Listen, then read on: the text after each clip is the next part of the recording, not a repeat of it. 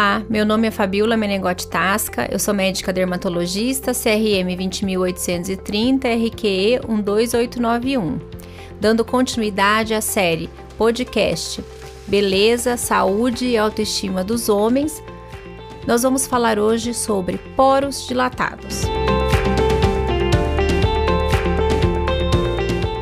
Bem, o que são poros dilatados? Os poros são uma, é uma condição normal a nossa pele. Todo mundo tem poros. Mas por que que algumas pessoas eles são mais dilatados que em outras? É porque por meio dessas aberturas que o sebo é fornecido para lubrificar e proteger a nossa pele e os pelos. Porém, pode acontecer uma situação é, muito comum é que esses poros se dilatam e geram um grande incômodo para o paciente. Isso acontece porque as nossas glândulas sebáceas elas aumentam a produção de sebo e o acúmulo de secreção na pele, e isso vai levar à dilatação dos poros. Por isso que ele é mais comum nas peles oleosas. Além disso, outras condições como poluição, cravos e resquícios de cosméticos podem também entupir os poros e, e deixá-los mais visíveis.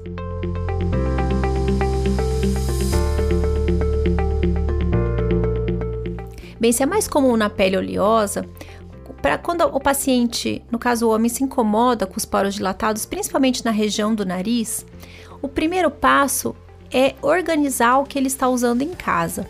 Então, ver se os cosméticos, os produtos que ele está utilizando é ideal para a pele dele. Um segundo ponto, muitas vezes nós temos que tratar a fundo. Se o problema dos poros é a glândula sebácea, nós temos que tratar exatamente a causa aí. Então, nós podemos é, administrar medicações como a própria isotretinoína via oral, em que vai fazer uma diminuição dessa glândula sebácea e com isso vai melhorar a questão dos poros. Então, muitas vezes o tratamento é que é o uso de medicações via oral. É, topicamente, ele pode usar cosméticos que tenham substâncias à base de ácido salicílico e derivados, é, alguns tipos de ácido, que vão fazer uma remoção da camada morta e também vão fazer uma renovação dessa pele como um todo. E a longo prazo, regularizar esses poros.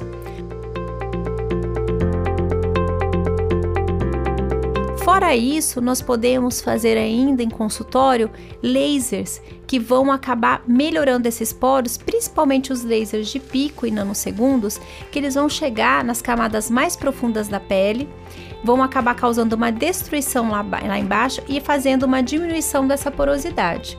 Nós temos que lembrar que é um conjunto de atitudes que vai fazer esses poros melhorarem.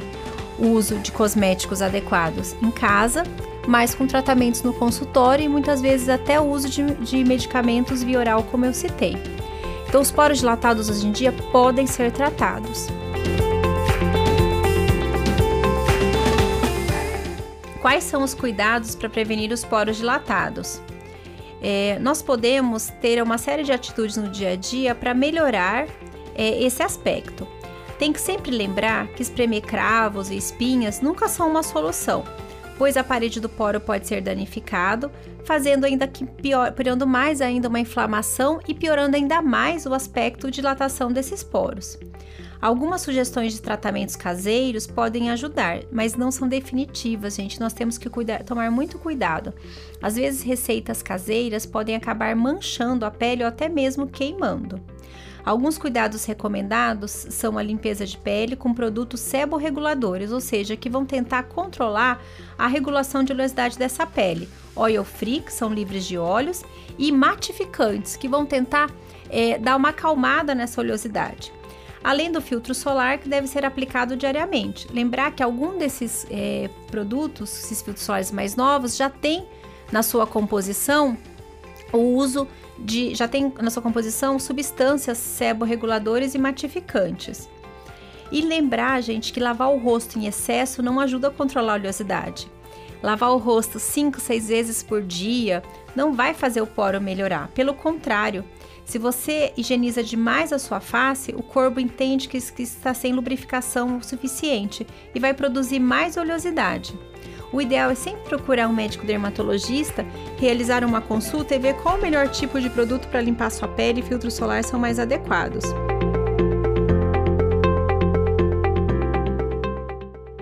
E E dentre os tratamentos para poros dilatados, além dos lasers, como eu mencionei, da limpeza e do uso de medicações de uso via oral, nós temos que lembrar que é muito importante é, o paciente nos ajudar melhorando também a alimentação.